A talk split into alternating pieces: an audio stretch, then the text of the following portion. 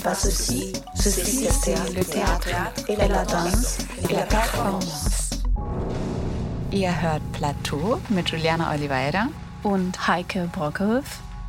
Und wir berichten darüber, was es in den nächsten Wochen in Hamburgs freie Tanz-, Theater- und Performance-Landschaft zu sehen gibt.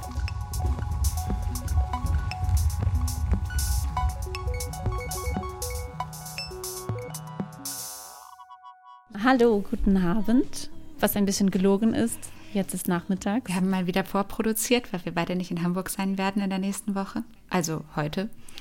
Juliana, wie war es eigentlich im Urlaub? Du hast ja eine Fahrradtour gemacht. Ja, die liegt jetzt mittlerweile schon ein bisschen lange her, aber die war wundervoll. Das kann ich nur empfehlen. Das war so auch für mich wie, oh, das würde ich nicht sagen, ein Integrationskurs. Doch, ich habe es gesagt. Inwiefern? Ich habe ganz viel über deutsche Kultur gelernt, weil ich unterwegs war in Ostdeutschland an der Havel. Und das sieht ganz anders aus als, als das, was ich sonst kenne von Deutschland weil ich wahrscheinlich sehr, zu viele Städten kenne. Und bist du jetzt positiv überrascht oder? Interessiert überrascht. Okay, das klingt sehr diplomatisch. Juliana, was gibt es denn heute in der Sendung? Ah, ich wollte dir das fragen.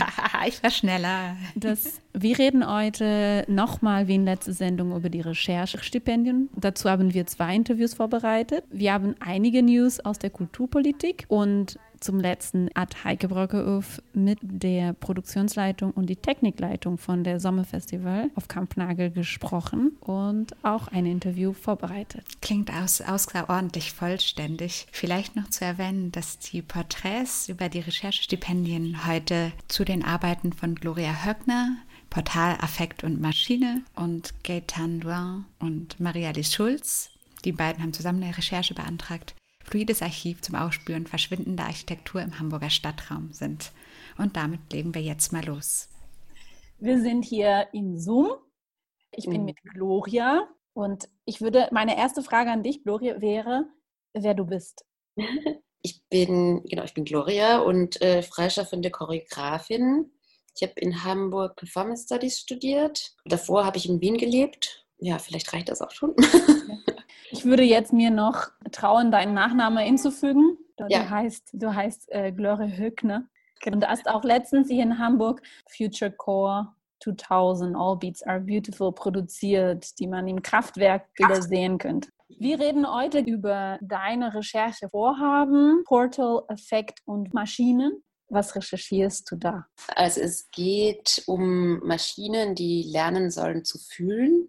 Und zwar durch ähm, Emotions KI, also künstliche Intelligenz, die lernt, Emotionen von Menschen zu erkennen. Und teilweise wird es auch angewandt, um zum Beispiel Roboter menschlicher zu machen, aber ähm, es wird auch ganz viel angewendet, um zum Beispiel Werbung zu personalisieren und in jedem Moment die richtige Werbung schalten zu können, die auf deinen aktuellen Gefühlszustand passt, zum Beispiel. Wenn du Roboter sagst, also wenn du KI sagst, es ist halt sozusagen eine Software dahinter, aber du sprachst über Roboter. Das ist ein, genau, das ist ein Anwendungsbereich, wo Emotions-KI, also künstliche Emotions-KI angewendet wird. Und das ist zum Beispiel die Robotik, also Roboter, die mit Menschen äh, interagieren, wie zum Beispiel im Pflegebereich. Da gibt es immer so das Problem, dass die nicht so richtig, also eben kein Einfühlungsvermögen haben. Und das wird dadurch versucht zu umgehen und dem Roboter ja, dieses, das, was ihm fehlt, nämlich menschliche Emotionen zu geben.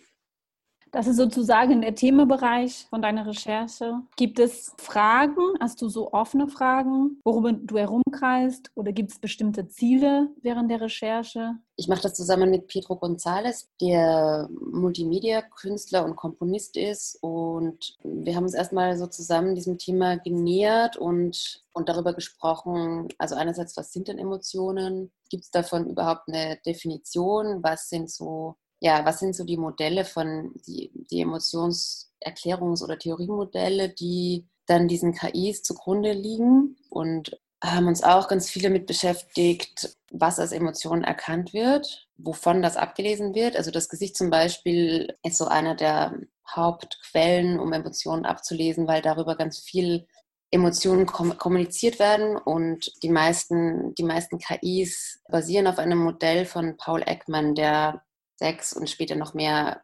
Basis-Emotionen erkannt hat, die es auch auf der ganzen Welt gibt, also die irgendwie alle Menschen teilen. Diesen Emotionen wurden dann so verschiedene Gesichtsausdrücke zugeordnet und das soll der Computer dann selbstständig erkennen und darauf sozusagen auf, aufgrund des Gesichtsausdrucks dann Rückschlüsse auf den emotionalen Zustand ziehen können.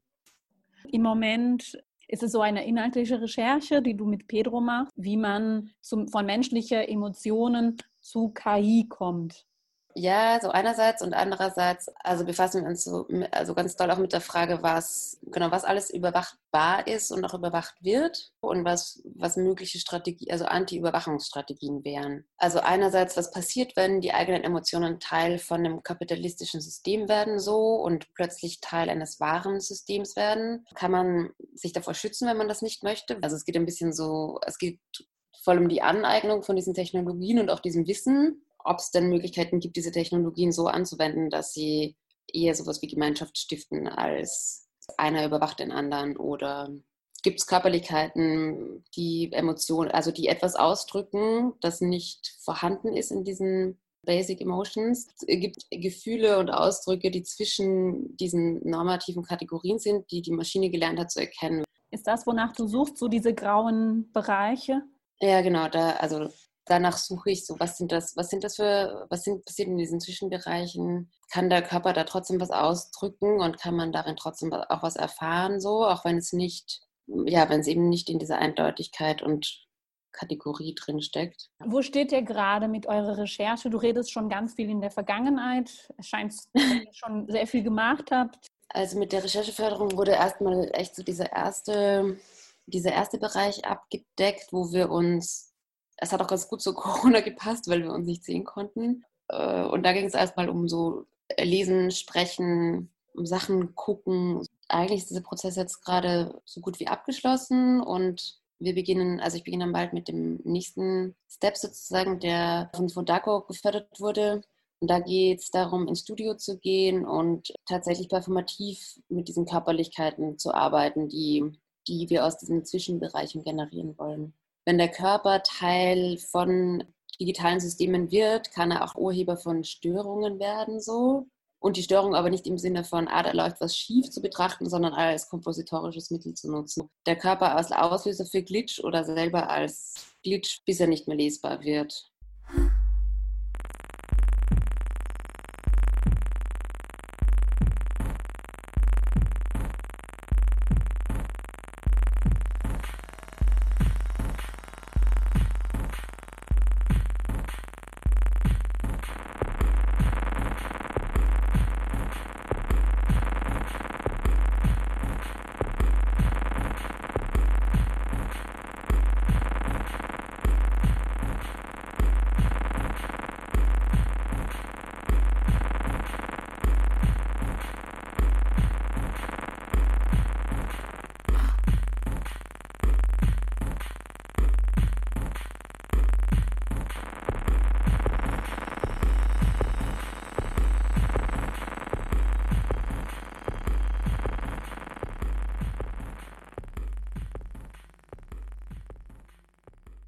Du hast jetzt ein zweites Recherchevorhaben benannt, der jetzt von Fondaco mhm. unterstützt ist. Ist das anderes zu arbeiten als in Produktion? Ja, auf jeden Fall. Also es gibt dem, dem so eine ganz andere Zeitlichkeit. Also ich habe einfach sehr viel mehr Zeit mit der Recherche, die auch schon viel offener ist und zwischen mehr Menschen beginnt, als ich beginne alleine mich dem Thema zu nähern, dass ich dann erst im Probenprozess mit anderen teile und öffne. Und das, ja, es lässt auch zu, da ja ergebnisoffener zu sein. Also tatsächlich so einen Prozess so ein bisschen mehr anderen zu können, sozusagen, als äh, straight auf ein Ziel zuzurennen. Wo, wo möchtest du hin damit? Wird es einen Rückblickmoment geben? Ist das eine Erkenntniszweckrecherche? Ja, das, also es ist noch so ein bisschen offen. Wir haben schon an verschiedene Sachen gedacht, die schön wären, die wir daraus so ziehen würden oder mitnehmen würden. Also wir dachten schon daran, einen Text zu schreiben am Ende.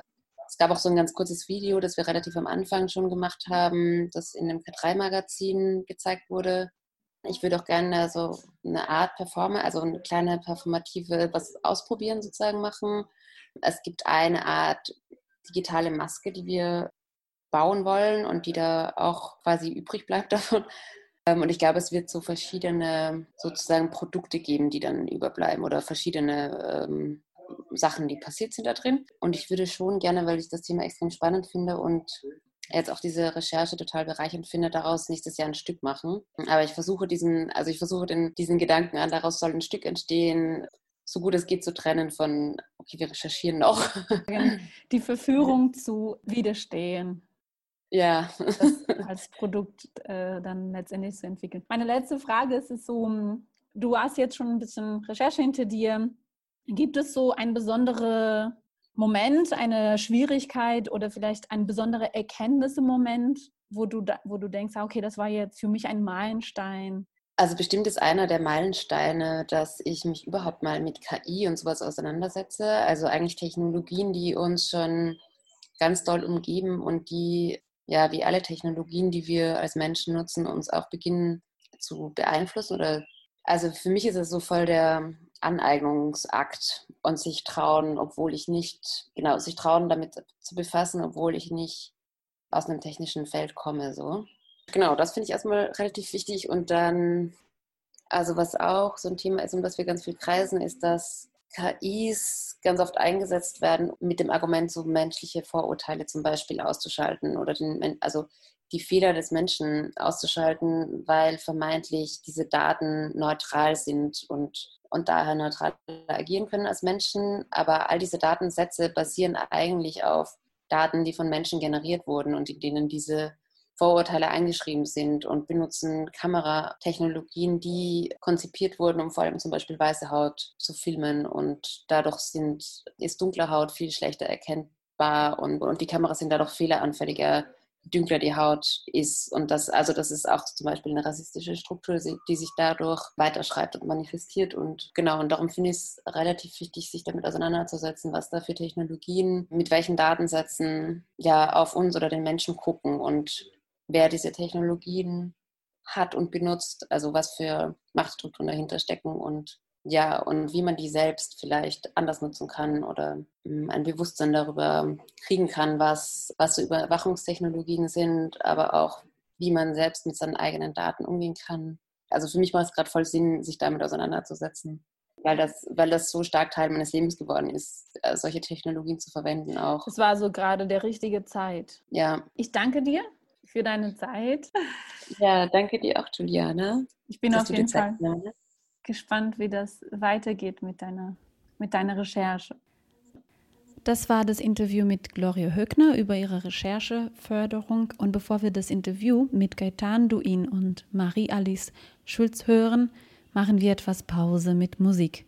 Mama Ja 537354.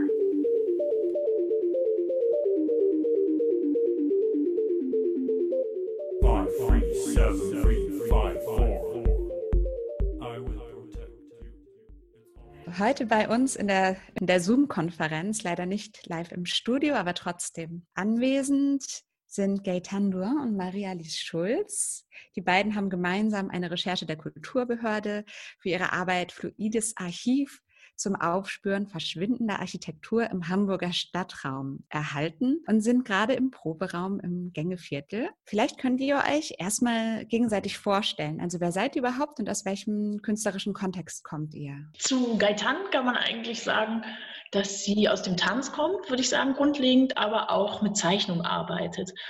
Und wir kennen uns seit über zehn Jahren und die erste Performance, die wir zusammen gemacht haben, war mit Kabeln, die wir tatsächlich vom Schrotthof geholt haben und im Stadtraum verspannt haben. Und das war dann zwischen Tanz und Text so unser Setting. Genau, und zu Maria List, ich würde sagen, dass sie Schriftstellerin, aber auch mit einem starken Hintergrund Zeichnung und Performance, Audio-Performance auch beschäftigt ist. Und ja, Ihr arbeitet seit zehn Jahren schon zusammen. Jetzt habt ihr diese Recherche zum Thema Stadtraum initiiert und wollt da, wenn ich jetzt mal den Titel richtig deute, die verschwindende Architektur irgendwie aufspüren und aufzeichnen oder dokumentieren. Vielleicht könnt ihr ein bisschen was dazu erzählen, wie ihr zu dem Thema gekommen seid und wonach ihr da überhaupt sucht. Also ich glaube, uns ist aufgefallen, dass sehr viele Gebäude in Hamburg plötzlich verschwinden und dass das vielen Leuten gar nicht gefällt. Und da haben wir uns auch gefragt, woher kommt das oder wie sind diese Gebäude, was haben die für eine Bedeutung für die Menschen gehabt und wie können wir diese Bedeutung irgendwie zumindest noch aufzeichnen, wenn schon das Haus verschwindet. Also diese wichtige Idee, dass Architektur entsteht auch durch den Mensch und dass nicht nur so Masse, Volumen, mathematische äh, Parameter die Architektur ausmachen. Auch, ich würde sagen, sogar im Vordergrund, wie der Mensch den Raum empfindet und wahrnimmt. Versucht ihr also aufzuzeichnen, wie Menschen sich an diese Orte erinnern oder wie sie diese Architektur wahrgenommen haben oder empfunden haben? Was genau zeichnet ihr denn auf? Ja, also wir haben eigentlich gedacht, über den Begriff der Atmosphäre das auch fassen zu können. Also alles, was sich nicht unbedingt vermessen lässt, sondern was wirklich die Leute irgendwie auch empfunden haben oder was auch durch ihren Körper gegangen ist, als sie in diesen Räumen waren. Das ist natürlich sehr schwer aus den Leuten rauszukitzeln. Wir versuchen jetzt so ein Laborformat, wo wir wirklich auch über den Tanz oder über so körperliche Erinnerungen an diese Sachen rankommen. Also das müssen wir erstmal auch erarbeiten, das Handwerkszeug. Wie kommt man an diese Erinnerungen ran? Genau. Und wo wurden die überhaupt auch gespeichert? Im Körper oder im Kopf? Also die emotionale Erinnerung, äh, auch was die Leute dort erlebt haben oder weil sind natürlich keine objektive Erinnerungen. Ne? Jede Person erinnert an was anderes. Das klingt ja jetzt erstmal super komplex als Arbeitsansatz. Vielleicht könnt ihr das mal so ein bisschen aufschlüsseln. Wo fangt ihr genau an? Wie findet ihr die Orte? Wie findet ihr die Menschen, die sich erinnern? Und wie geht es dann weiter? Also wir haben eigentlich anfangs fünf Gebäude uns ausgesucht und gedacht, so, wir nehmen ein Gebäude, das auch öffentlich war, eine Schule, wir nehmen eine Brücke, also ein Durchgangsort, aber auch ein Wohnhaus. So haben wir versucht, das ein bisschen aufzufächern und dann haben wir uns tatsächlich Leute gesucht, die sowieso mit dem Denkmalschutz auch beschäftigt sind. Und genau, das ist wirklich noch so eine sehr, äh, für uns auch viele Fragezeichen, wie das gehen wird. Also wir haben schon angefangen mit Aufnahmen, Audioführungen, die die Leute uns geschickt haben. Die führen uns durch die Orte und das ist schon sehr, das ist sehr, sehr ähm, reiches, vielfältiges Material. Ihr habt ja auch erwähnt, ihr interessiert euch auch für so Körperempfindungen und versucht auch über Mittel wie Tanz da ranzukommen. Habt ihr schon Ideen dazu, wie sozusagen wie Tanz oder Bewegung ein Ausdrucksmittel davon werden kann? Der erste Ansatz ist eher somatisch, zu gucken, was passiert in diese Visualisierung, wie diese Empfindungen gespeichert worden sind. So, das kommt erstmal über das Wort, über was sie sagen. Ja, also das konnte man in der Stimme auch total gut hören, als ja. wir die Aufnahmen uns angehört haben, dass die Stimme auch sehr variiert, je nachdem, was erinnert wird und dass zum Teil Seufzer auch dabei waren. Also dann geht es doch noch mal so durch den Körper durch, wenn die Leute diese ja, zurückgelassenen Orte nochmal durchgehen. Genau, und es gibt Leute, die ganz stark an Gerüche zum Beispiel erinnern oder Leute mehr an Texturen. Und meine Arbeit wird sein, mich mit dieser Information, mich zu äh, selbst mit meinem eigenen Körper, der das nicht ähm, erlebt hat, zu beschäftigen. Aber wir haben schon äh, so äh, Sachen ausprobiert mit, mit Druck, mit Widerstand. Zum Beispiel, wenn ein Mensch beschreibt, ja, die Tür war sehr, sehr schwer. Wie viel Kraft äh, musstest du einsetzen, um diese Tür zu schieben? Diese ganz präzise, detaillierte Körpererinnerungen, die kann ich in meinem Körper dann wieder empfinden, wenn dieser Mensch diesen Druck äh, auf mich ausübt. Das klingt für mich jetzt aber auch ein bisschen so, als würdet ihr oder würdest du äh, deinen Körper auch als Archiv zur Verfügung stellen, in denen sozusagen diese ganzen Erinnerungen und Empfindungen, so durch den die auch durchgehen können, in dem die gespeichert werden können. Was ja, ist das das fluide Archiv? Von dem ihr sprecht? Oder welche Formen gibt es vielleicht sonst noch, die ihr euch vorstellen könnt für so eine Art von Archiv? Also mich hat auch interessiert, wie beschreiben Leute zum Beispiel Oberflächen, also von geriffelt bis, also diese ganze Wortwahl, die da auch stattfindet. Das ist, glaube ich, noch eine Suche, die auch parallel läuft zu dem Körperlichen, dass man guckt, was, wie wird das in der Sprache dargestellt? Welche Worte werden da überhaupt verwendet und kann ich die irgendwie zusammensampeln und daraus irgendwie wieder was ganz anderes machen? Also ich glaube, das läuft so auf zwei Ebenen. Ne? Das eine ist mehr über den Kopf und das andere ist tatsächlich die Empfindung, die dann auch über den Tanz nochmal transportiert werden kann. Dieses Archiv ist in der Tat auch mein Körper, wie du sagst, aber auch. Also auch die Originalstimmen. Also wir möchten das nicht irgendwie mhm. dann in einen anderen Text unbedingt verwursten, sondern wirklich die Leute auch selber sprechen lassen. Und welche Plattform gibt ihr dem dann? Also wie, wie kann ich dann vielleicht auch als äh, interessierte Person an diesen verschwindenden Orten Zugang dazu bekommen? Habt ihr da eine öffentliche Präsentation geplant oder ein digitales Archiv? Ja, eigentlich dachten wir auch mal, dass wir eine Homepage dazu äh, ins Leben rufen. Aber ich glaube, es ist auch ein Reiz, besteht auch darin, das wirklich räumlich mit Leuten nochmal durchzugehen. Also dass wir wirklich ein Publikum vor Ort haben. Und dann frühestens im Herbst würden wir das so andenken, dass man da auch wirklich so einen Abschluss von der Recherche zeigt und tatsächlich dann auch Tonfitzel einspielen kann und das wirklich auch in den anderen Raum wieder transportiert. Überlegt, was, wie kann man das nochmal mit dem bestehenden Raum des Bühnenraums dann nochmal brechen. Ihr arbeitet ja jetzt gemeinsam an dieser Recherche. Dazu habt ihr dann als, als äh, als Komplizinnen und Komplizen eben die Menschen, die tatsächlich an diesen Orten waren, dort gelebt haben. Wer, wer fehlt euch in eurem Team? Wen hättet ihr gerne im Team, der jetzt aber oder die jetzt nicht dabei ist? Vielleicht jemand, der Technik wahnsinnig mag. Jemand, der auch da wäre, das alles aufzuzeichnen mit einer Kamera oder einem guten Tongerät oder dann auch die Videos schneiden kann. Ich glaube, sowas fehlt. Also für den Inhalt sind wir ja zuständig. Aber bei einem Archiv braucht man auch jemanden, der das alles festhält. Wobei ich, ich merke manchmal, ich hätte gern, dass, also äh, wir haben so schon Schwierigkeiten gehabt, für einige Gebäude so Leute zu finden. Wir suchen immer noch Leute auch. Oder so einfach, weil es sind manchmal so Gebäude, die verfallen und äh, die seit Jahrzehnten nicht mehr in Nutzung sind. Und dann sind einfach die Leute verstorben. Oder die Leute, die noch äh, dieses Gedächtnis haben, die sind jetzt sehr alt. Die Erinnerungen sind sehr, sehr äh, verschwommen. Ja, es dauert einfach auch, bis man so Leute, also bis sich das immer weiterträgt und dann Leute empfohlen werden. Und ich glaube, das ist wirklich über ein halbes Jahr so ein Prozess, dass man überhaupt weiß, wen betrifft das alles. Das ist eigentlich ganz spannend. Wir machen auch so ein bisschen detektive Recherche, habe ich das Gefühl ja. manchmal so, dass man über viel, viel Kontakten äh, auf die richtige Person dann kommt. Und die wirklich auch in diesem Raum war am Ende. Das, das, klingt nach wirklich einer großen äh, Begeisterung auch für diese Recherche. Woher kommt die? Ich glaube, weil das was ist, was so wenig Beachtung findet in dieser Stadt. Also schon auch, aber es gibt auch viel, was weggeblendet wird und wo eigentlich die Stimme der einzelnen Leute irgendwie viel mehr gehört werden sollte. Oder die Geschichten, Anekdoten. Ich denke, da ist so ein Schatz auch irgendwie, der geborgen werden muss. Das ist eigentlich so, glaube ich, der Motor, der uns da antreibt, dass wir das ja. auch irgendwie aufzeichnen wollen.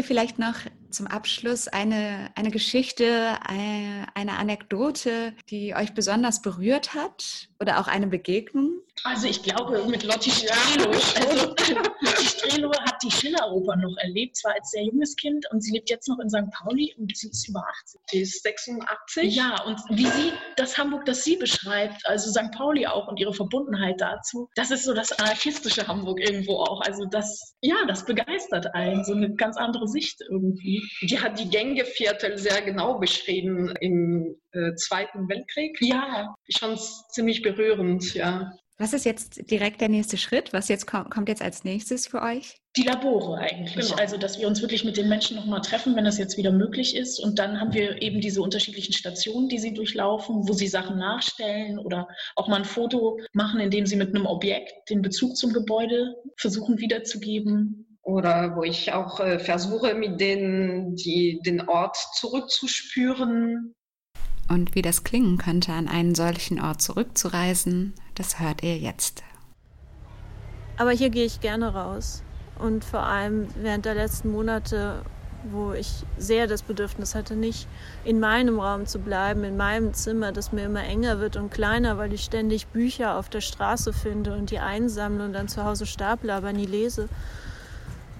Also seitdem ist die Straße mir noch wichtiger geworden und noch mehr persönlich privater Raum als eh schon. Und vorne das kleine Zimmer von meiner Schwester, das war so klein, da passte nur ein Bett rein und, und ein Schreibtisch und so ein Regal. Und trotzdem war es der gemütlichste Ort in der ganzen Wohnung, weil meine Schwester dort war. Leider äh, war sie acht Jahre älter als ich und wollte mich eigentlich überhaupt nicht in diesem Zimmer haben, sondern hat immer versucht, mich da rauszukriegen. Und meine Eltern haben uns einmal so ein Telefon geschenkt, was von Zimmer zu Zimmer mit einem Kabel verbunden war. Und ich konnte meine Schwester dann ständig anrufen, was sie aber natürlich auch ziemlich genervt hat. Das war ein kurzer Einblick mit den Stimmen und Geschichten von Christiane Lötsch und Melanie Huber.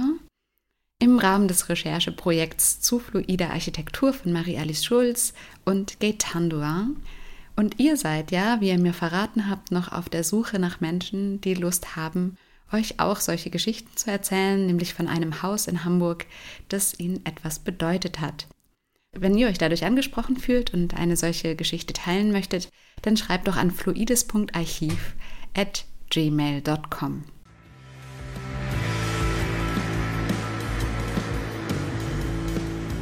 Das war Lastrico mit C. A. Dann kommen wir jetzt zu unserer doch eher neuen Rubrik News aus der Kulturpolitik.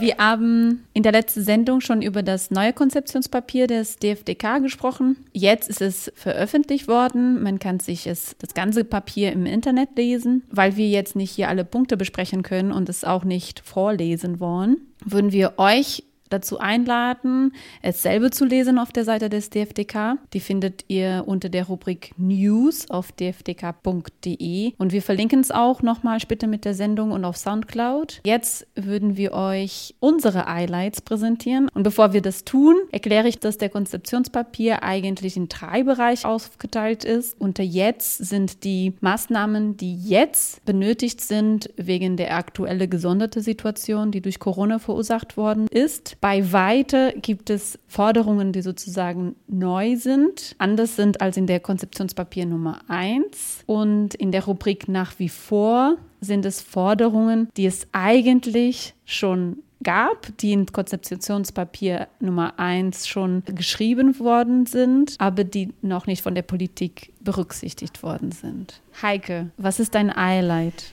Also mein Highlight, ich weiß jetzt leider gar nicht mehr, in welche Rubrik das so reinfällt, hm, das sind die Arbeitsstipendien. Ich glaube, das ist eher jetzt ein neuer Vorschlag, ähnlich dem, dem Recherchestipendium, von dem wir ja auch jetzt mittlerweile schon drei hier in der Sendung vorgestellt haben. Und da geht es um die Einrichtung von einem Arbeitsstipendium, also der Möglichkeit, bezahlt zu arbeiten ohne Zwang zur Präsentation für Künstlerinnen und Künstler aus der Hamburger freien Szene, mindestens für den Zeitraum von Juli 2020 bis Dezember 2021. Wir können jetzt schon mal sagen, für Juli gab es das noch nicht. Wer weiß, ob das noch kommt. Vorgeschlagen ist eine Fördersumme von 7.500 Euro pro Künstlerin für drei Monate und das ist angelehnt an die empfohlenen 2.500 Euro als Honoraruntergrenze vom BFDK empfohlen. Es ist da aber auch möglich, sich sozusagen als Gruppe zu bewerben. Dann können eben drei Künstlerinnen einen Gesamtbetrag Betrag von bis zu 22.500 Euro beantragen. Aber auch, ähm, es kann eventuell auch größere Gruppen geben. Man würde es sich bewerben können.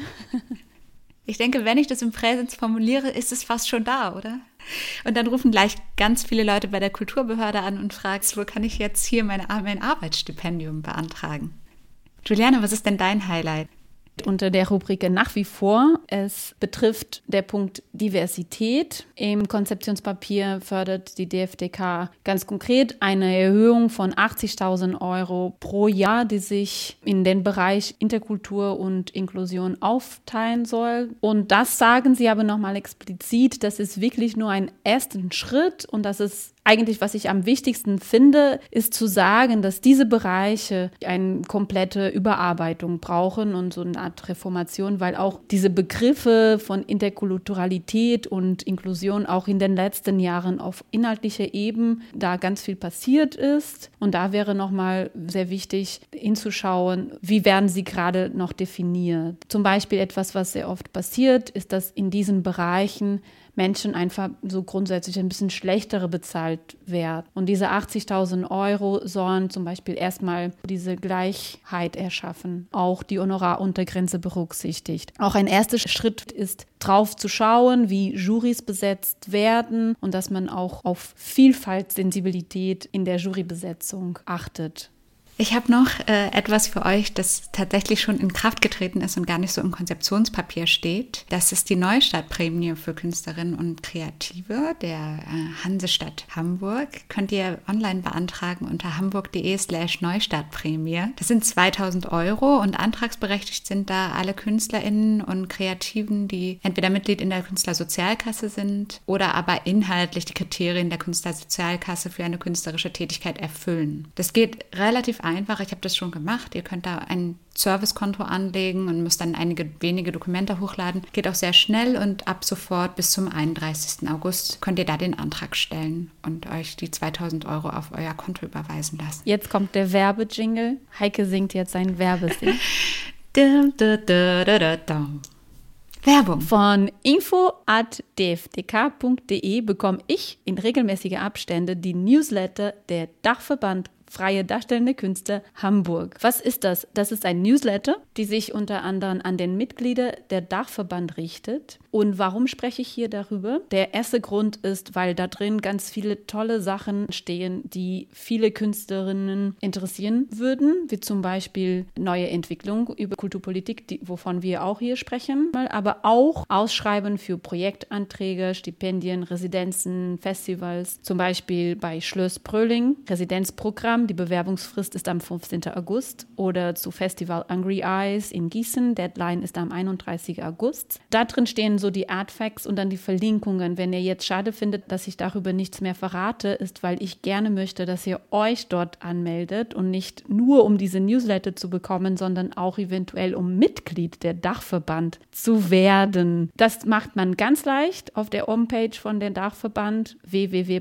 dfdk.de. Und natürlich gibt es noch andere Vorteile. Rabatt bei Technikvermittlung. Aber vor allem unterstützt man den tolle Arbeit der Dachverband hier in Hamburg. Deswegen solltet ihr alle Mitglied werden. Und jetzt kommt wieder der Werbespot-Jingle. Werbung. Ich wollte noch darauf hinweisen, dass wir kein Geld vom DFDK für diese Werbeblocks bekommen. Nur, dass ihr sicher seid, wir sind unabhängig und frei. ja. Freies Senderkombinat.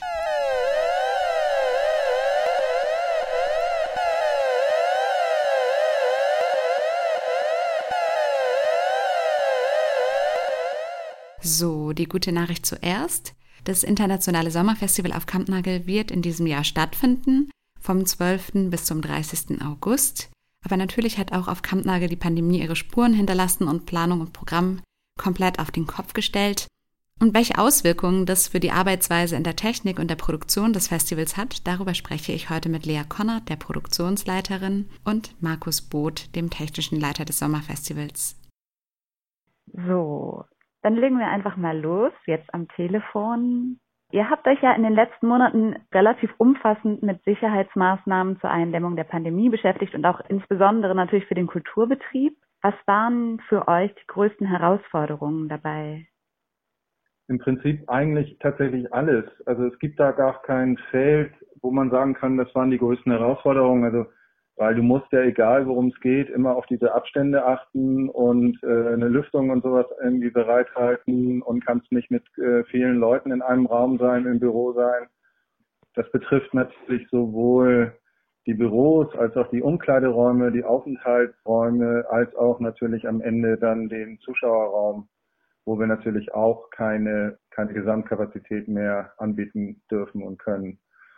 Plus, dass es halt äh, ja alle paar Wochen immer eine neue Verordnung gab und wir im Grunde mit jeder neuen Information immer unser komplettes, unser komplettes Konzept nochmal umgearbeitet haben. Und wir haben ja auch nach wie vor mit internationalen KünstlerInnen zu tun, auch wenn es jetzt sozusagen fast nur europäische äh, Leute sind.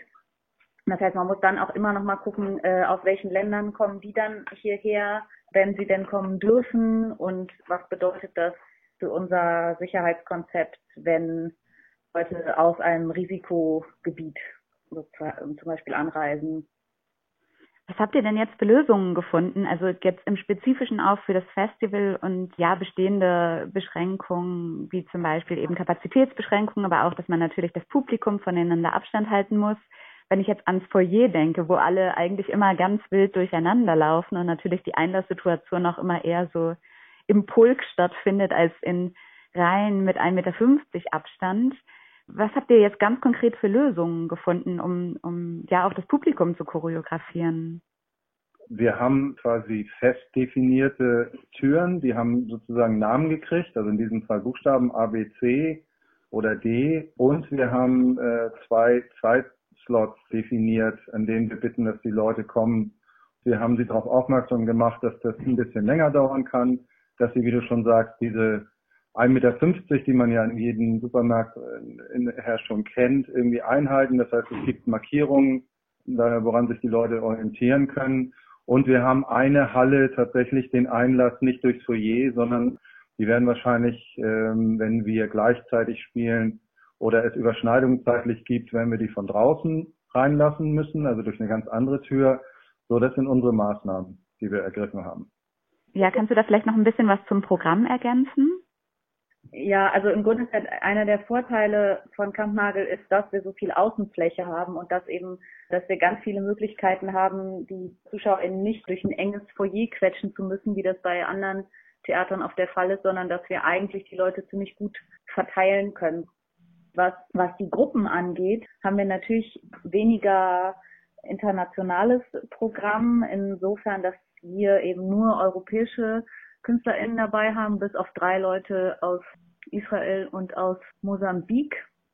Ansonsten äh, haben wir wahnsinnig viel Programm im Garten in diesem Jahr, was wir in den letzten Jahren zwar auch immer hatten, aber das wird in diesem Jahr wird das stark ausgeweitet und wir haben drei große Bühnen im Garten, auf denen Programm stattfindet, aber auch da halten wir uns natürlich an die bestehenden Regeln. Das heißt, es gibt auch im Garten Abstände und festgelegte Plätze und so weiter. Wir haben auch dieses Jahr den Garten das erste Mal abgegrenzt. Das heißt, man muss in diesem Jahr auch ein Ticket gegen eine kleine Schutzgebühr sozusagen von drei Euro kaufen für den Garten und äh, einfach um sicher zu gehen, dass wir nicht zu viele Leute auch im Garten haben. Genau, und insgesamt ist das Programm in den Hallen ein bisschen reduziert, aber gar nicht so sehr. Könnt ihr vielleicht jetzt nochmal so ein, ein, zwei Beispiele geben, ja, für eine Veranstaltung und wie ihr da auch mit dem Sicherheitskonzept spezifisch umgegangen seid. Also was war jetzt als, mhm. als Veranstaltung sehr problematisch oder besonders herausfordernd oder schwierig und wie habt ihr dann dafür Lösungen gefunden? Ja, also es gibt zwei, die großen sechs Produktionen sind beides Tanzproduktionen und Tanz hat sowieso ähm, eine Sonderrolle einfach wegen Bewegung und Verteilung von Aerosolen und so. Und das sind auch noch Teams, die beide international sind. Das eine ist Florentina Holzinger und das andere ist Marlene Montero Freitas. Bei Florentina Holzinger werden wir es so machen, dass wir die gesamte Gruppe, die kommen äh, Anfang August an und wir schicken die erstmal für ein paar Tage in Quarantäne in ein Ferienhaus an die Ostsee, wo sie keinen Kontakt zur Außenwelt haben und danach bekommen die äh, PCR-Tests von uns. Und bei Marlene Freitas machen wir das genauso. Das heißt, die kommen an, die werden getestet, wir warten auf das Testergebnis und dann dürfen die anfangen zu proben. Und die sind alle in, in einem Apartmenthaus untergebracht wo die jeweils eine Etage bewohnen. Das heißt, die bleiben insofern auch unter sich und wir haben auch ein Sicherheitskonzept von Kampnagel, was die äh, Teams unterschreiben müssen, wenn sie hierher kommen, wo wir irgendwie uns versichern, dass sie keinen Kontakt zu anderen Teams haben, dass wenn sie Kontakt zu anderen Leuten haben, entweder Maske oder anderthalb Meter Abstand halten. Und so hoffen wir, dass das alles im Rahmen unserer Möglichkeiten so sicher wie möglich ist. Das klingt sehr, sehr komplex. Also, dass sich sozusagen, dass es sich bis in die vertragliche Ebene mit hineinzieht, äh, was das auch äh, für, für eure Jobs bedeutet eigentlich. Also, das fände ich auch nochmal interessant zu hören, wie, wie ist so eure Perspektive, jetzt eure Prognose für die Zukunft des Theaters und auch für eure, eure persönliche berufliche Tätigkeit. Was wird sich da verändern oder wofür habt ihr vielleicht jetzt auch schon geprobt mit dem Sommerfestival? Also wir, wir machen es ja jetzt das erste Mal unter diesen Bedingungen. Und wir hoffen alle nicht, dass das äh, quasi die Zukunft des Theaters ist. Weil ähm, es ist hochgradig kompliziert, hochgradig teuer, bei wirklich einer ganz, ganz kleinen Auslastung, die man im Moment äh, noch ähm, haben darf. Also ich erinnere mich immer noch gerne an, an eine große volle Halle, in die große Halle bei uns mit 850 Leuten vollgestopft die, die von den Sitzen aufgestanden sind und gejubelt und so wie auch immer haben bei einigen Veranstaltungen, das wird es halt jetzt so nicht mehr geben können. Jedenfalls nicht während des Sommerfestivals. Aber um irgendwie so was Positives sozusagen zu sagen, also natürlich haben wir alle sehr viel Kontakt mit Behörden gehabt jetzt in letzter Zeit und vielleicht noch engeren Kontakt auch mit den äh, Gruppen, mit den KünstlerInnen, haben ein bisschen sind äh, sensibilisiert für die spezielle Situation von den Leuten in, in ihren Wohnsitzländern und so. Und ich habe das Gefühl, auch wenn wir alle hoffen, dass das nicht nochmal passiert, dass wir irgendwie zumindest einigermaßen gewappnet sind für alle möglichen Spezialsituationen. Und es ist trotz, also es ist halt ein wahnsinnig tolles Gefühl, glaube ich, für uns alle. Deswegen sind wir bei aller Vorsicht irgendwie dann doch auch recht euphorisch, dass es jetzt losgeht und dass wir halt was machen dürfen mit einem guten Gefühl trotzdem. Hattet ihr Kampnagel intern Konflikte? Also ich, ich stelle mir ja schon vor, dass es Menschen gibt, die eben auch gern vorsichtiger sind oder aus bestimmten Gründen vorsichtiger sein müssen. Also ja. hattet ihr da, da Konflikte oder Diskussionen darüber?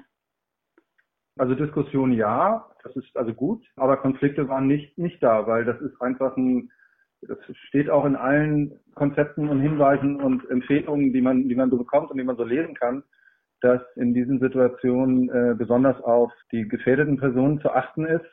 Und es ist irgendwie insofern ist die Mitarbeiterschaft hier so divers ja dann doch auch aufgestellt, dass das so repräsentativ ist quasi auch für die Gespräche, die wir dann nachher irgendwie mit den KünstlerInnen haben oder mit der Behörde haben. Also weil es eben so viele verschiedene Positionen zu dem Thema allein schon im Haus gibt, glaube ich, waren wir relativ früh uns darüber bewusst, dass es da nicht jetzt so eine Wahrheit gibt irgendwie, sondern dass es ganz viele unterschiedliche Bedürfnisse und Befindlichkeiten und Ängste und Sorgen und so gibt von verschiedenen Leuten, die man dann einfach alle irgendwie unter einen Hut bringen muss. Also wie finden wir eine Lösung, die für alle funktioniert. Also die, wo wir uns nicht komplett mit blockieren, das heißt, wo wir ein bisschen aufmachen, aber äh, trotzdem sicher gehen, dass sich hier niemand unsicher oder gefährdet fühlt. Ihr seid dabei ja auch auf die Mitwirkung und Unterstützung des Publikums angewiesen, also dass sich auch alle, alle BesucherInnen eben in entsprechenden Räumen dann mit Mund-Nasen-Bedeckung nur bewegen und auch auf den Abstand achten. Habt ihr mal darüber gesprochen, wie ihr damit umgeht, wenn sich jemand nicht an die Regeln hält? Ja.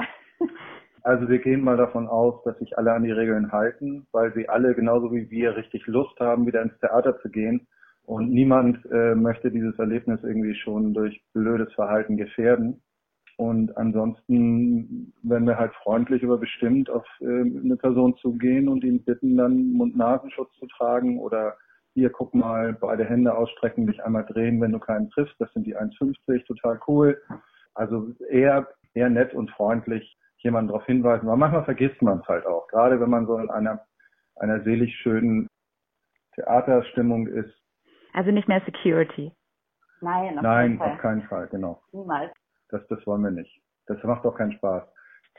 Ähm, ihr musstet ja das Programm komplett über den Haufen werfen und eigentlich neu aufbauen. Und ihr habt das vorhin schon erwähnt, immer wieder auch flexibel auf die Änderungen in den Maßnahmen reagieren. Habt ihr das Gefühl, die Krise hat euch kreativ gemacht? Das ist ja sowas, was man ständig hört. Die Krise als Chance. Hat euch das inspiriert, da auch neue technische Lösungen zu finden? Ich glaube nicht, dass wir mehr kreativ sind, als wir es vorher sein mussten. Nö. Also irgendwie, es hat uns jetzt nicht, es hat uns jetzt nicht geschockt und blockiert wir müssen ja sowieso im Theaterbereich ist das ja eh kein starres, festes System, sondern man muss ja sowieso die ganze Zeit mit irgendwelchen Sachen kreativ arbeiten und umgehen und weil jedes Stück ist anders, jede Gruppe ist anders, jede Zuschauersituation ähm, kann sich ganz schnell verändern. Das heißt, es gibt ja eh immer die Notwendigkeit, dass wir mit kreativen Lösungen Probleme betrachten und äh, damit umgehen.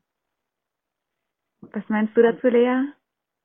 Ja, ich wollte gerade sagen, es gibt, es gibt, glaube ich, bei jedem Festival in der Größenordnung, bei jeder Produktion in der Größenordnung, ich weiß nicht, also bei internationalen Produktionen ist natürlich immer ein Thema Visa zum Beispiel und irgendwie glaube ich hat jede hat jede Produktion so ihre Knackpunkte, wo man gucken muss, wie man die eben kreativ löst. Keine Ahnung, äh, Leute, wichtigste Person der Produktion verpasst ihren Flug dreimal hintereinander oder ja, oder die streiten sich voneinander. Plötzlich genau. musst du ganz schnell irgendwie neue Unterkunftbelegungen irgendwie zusammenstellen oder so. Also wie gesagt, es gibt immer Sachen, wo wir, wo unsere Kreativität gefordert war oder ist. Und äh, diese Krise hat das quasi nicht, nicht sonderlich mehr befördert. Und ich glaube, also was eher äh, strapaziert wurde sozusagen oder herausgefordert wurde, ist äh, unsere Geduld. Im März im Grunde stand das Programm und dann haben wir halt gewartet. Und dann haben wir irgendwie so ungefähr jeden Tag miteinander telefoniert und einmal die Woche ein Update gemacht und immer gesagt, okay, wir können nichts entscheiden, wir warten und wir warten und wir warten und wir warten. Und wir warten einfach immer noch ein bisschen weiter. Und das ist etwas, was ich auf jeden Fall als herausfordernd empfunden habe, dass wir bis in den Mai rein keine richtige Sicherheit hatten und einfach immer gesagt haben, okay, wir können nicht, wir müssen immer noch weiter warten und gucken, was passiert. Ich glaube, das war für mich so die größte Herausforderung, eine Un so eine Unklarheit und dieses Warten. Ja, das Warten hat jetzt zum Glück ein Ende. Drücken wir mal die Daumen, dass bis dahin alles glatt läuft und die Leute sich auch während ihrer Sommerferien ein bisschen benehmen, sodass das Sommerfestival dann jetzt auch so stattfinden kann wie ganz neu geplant. Ich danke euch herzlich für das Interview. Aber vielleicht habt ihr noch, äh, habt ihr noch eine Hymne, irgendeinen Motivationssong? Wir spielen auch gerne mal, mal ein bisschen Musik in der Sendung. Irgendwas, was, was euch jetzt über den Prozess begleitet hat? Ich habe in den letzten Tagen einen neuen Song von den Sternen sehr viel gehört, der heißt Du musst gar nichts.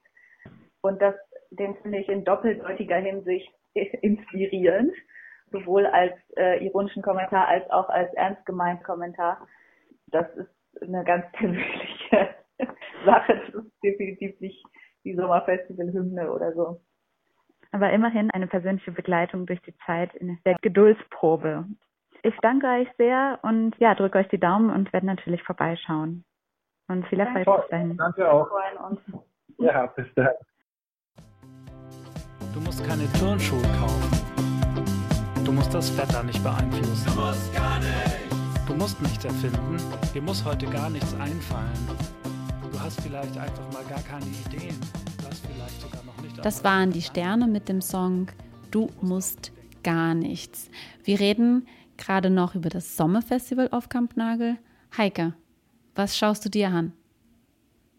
Ja, um ehrlich zu sein, ich muss das Programm noch etwas genauer durchforsten. Ich habe mir noch nicht alle Programmpunkte so, äh, so äh, angeschaut. Aber ich habe eine Sache entdeckt, und zwar eine Arbeit von Kim Noble. Das ist ein britischer Performer, der aber wohl 2017 mit You're Not Alone einen großen Festival-Hit gelandet hat über seine heimliche Obsession für einen Supermarktkassierer. Und das klang für mich erstmal sehr charmant und auch sehr humorvoll. Deswegen bin ich neugierig auf seine neue Arbeit geworden. Davon wird er nämlich einen Work in Progress jetzt beim Sommerfestival zeigen. Die Arbeit heißt Lullaby for Scavengers. Das sind Aasgeier. Und dafür hat Kim Noble unter anderem zwei Wochen im Wald gelebt und sich ausschließlich von Aas und gefundenen Essensresten ernährt. Und das Ganze verspricht ein, ein feinsinniger Comedy-Abend zu werden, in dem Noble sich mit menschlicher Einsamkeit beschäftigt, aber eben auch nach Freundschaften und Verbundenheiten zwischen Menschen und Tieren sucht.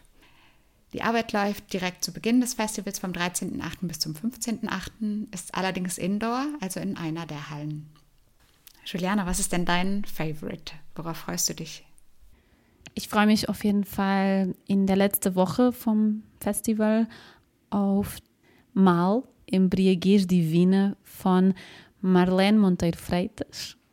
Und ich kann das auch für dich übersetzen, wenn du möchtest. Ja, das ist Portugiesisch, oder? Genau, sie ist ursprünglich in Kapverd geboren, aber lebt ähm, hauptsächlich in Portugal.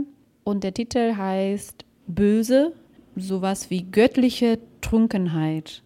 Und das, das Stück geht es auch um Böse. Es beschäftigt sich mit das, das, was wir denken, was böse ist. Und es verspricht sich auf jeden Fall eine sehr starke Arbeit, so laut, musikalisch, rhythmisch, expressionistische Arbeit. Ich bin ähm, neugierig und freue mich, ihre Arbeit mal endlich sehen zu können.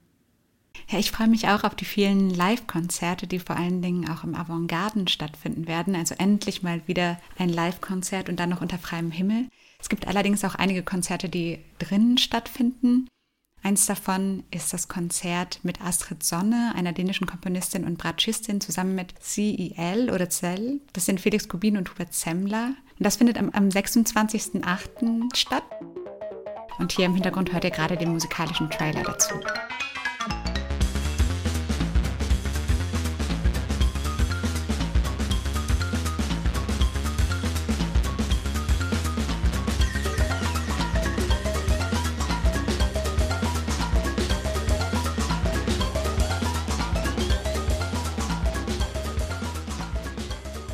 Wird aber auch ein Konzert online geben, also mindestens eins live übertragen von Hauschka. Äh, dafür werde ich mich dann auch um ein ordentliches Soundsystem bemühen und es mir mit einem Rotwein zu Hause gemütlich machen am 15.08. Tickets kosten da 4 Euro und wir beschließen jetzt auch die Sendung ähm, mit einem musikalischen Appetizer. Ihr hört Hauschka. Wir verabschieden uns und wünschen eine schöne Sommerpause. Die nächste Sendung von Plateau ist am 19. August. Schaltet wieder ein.